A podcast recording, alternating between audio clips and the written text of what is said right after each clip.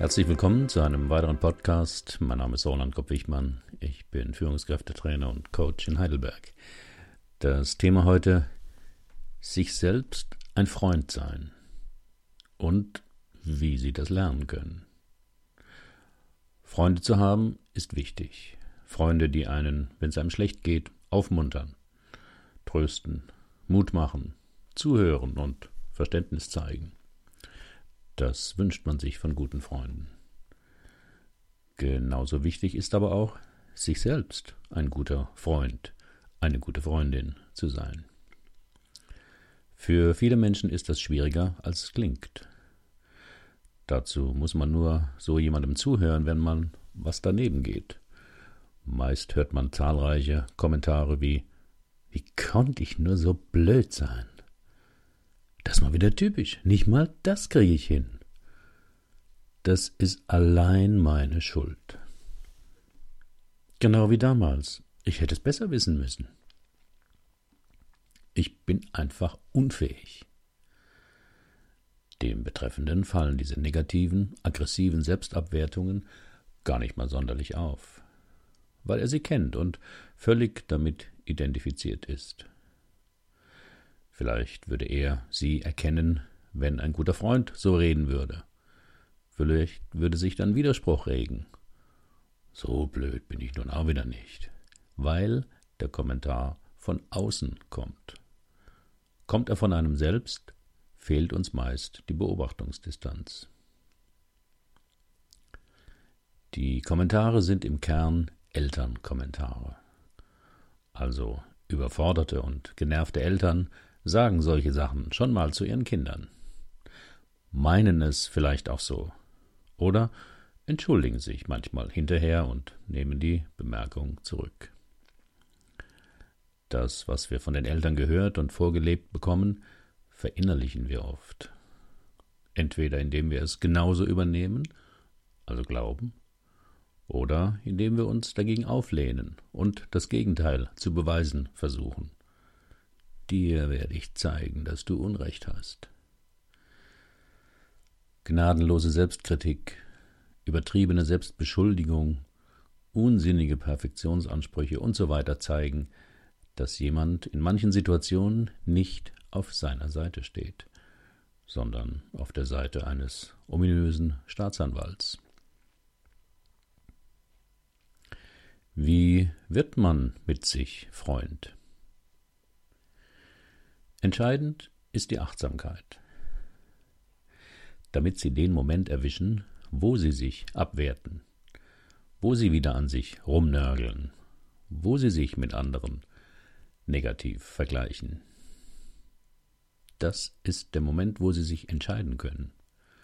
Will ich gegen mich sein oder will ich mein Freund, meine Freundin sein? Gute Gelegenheiten, sich das zu fragen, sind folgende. Wenn Sie sich schlecht fühlen, traurig, verletzt, besorgt, enttäuscht, schlecht behandelt, frustriert, gestresst, irritiert, wenn Sie jemand unter Druck setzen will,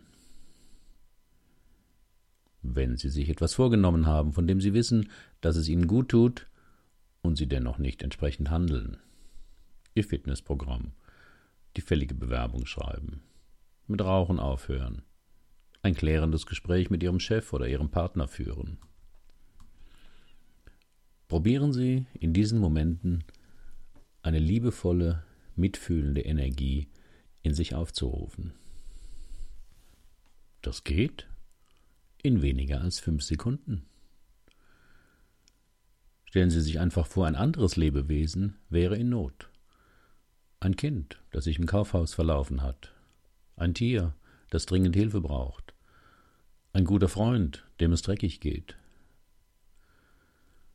Würden Sie jetzt sagen, das ist alleine deine Schuld? Oder mal wieder typisch für dich? Sicher nicht. Ihre liebevolle Herzenergie wäre sofort zur Stelle.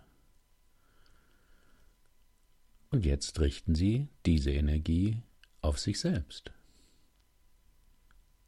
Vielleicht indem Sie die Augen schließen und die Hand auf ihre Herzgegend legen.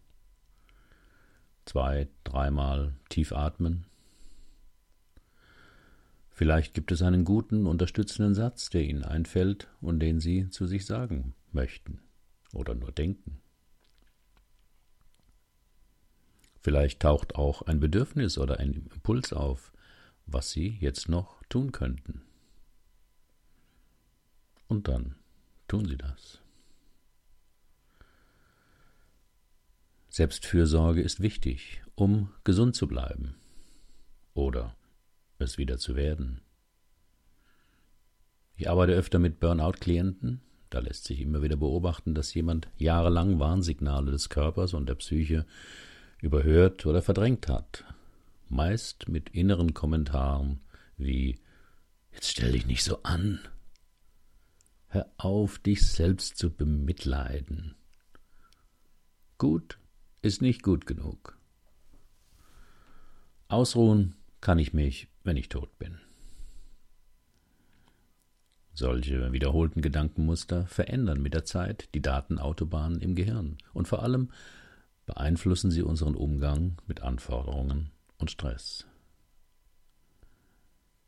Sich selbst ein Freund, eine Freundin sein.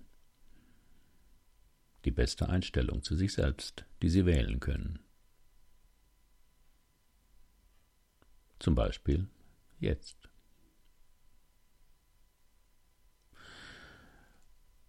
Da man im Alltag die Achtsamkeit immer wieder vergessen kann, habe ich ein paar Tassen gestaltet, die einen daran erinnern können. Der Link, den Link finden Sie auf meinem Blog. Herzlichen Dank für Ihre Aufmerksamkeit. Bis zum nächsten Mal.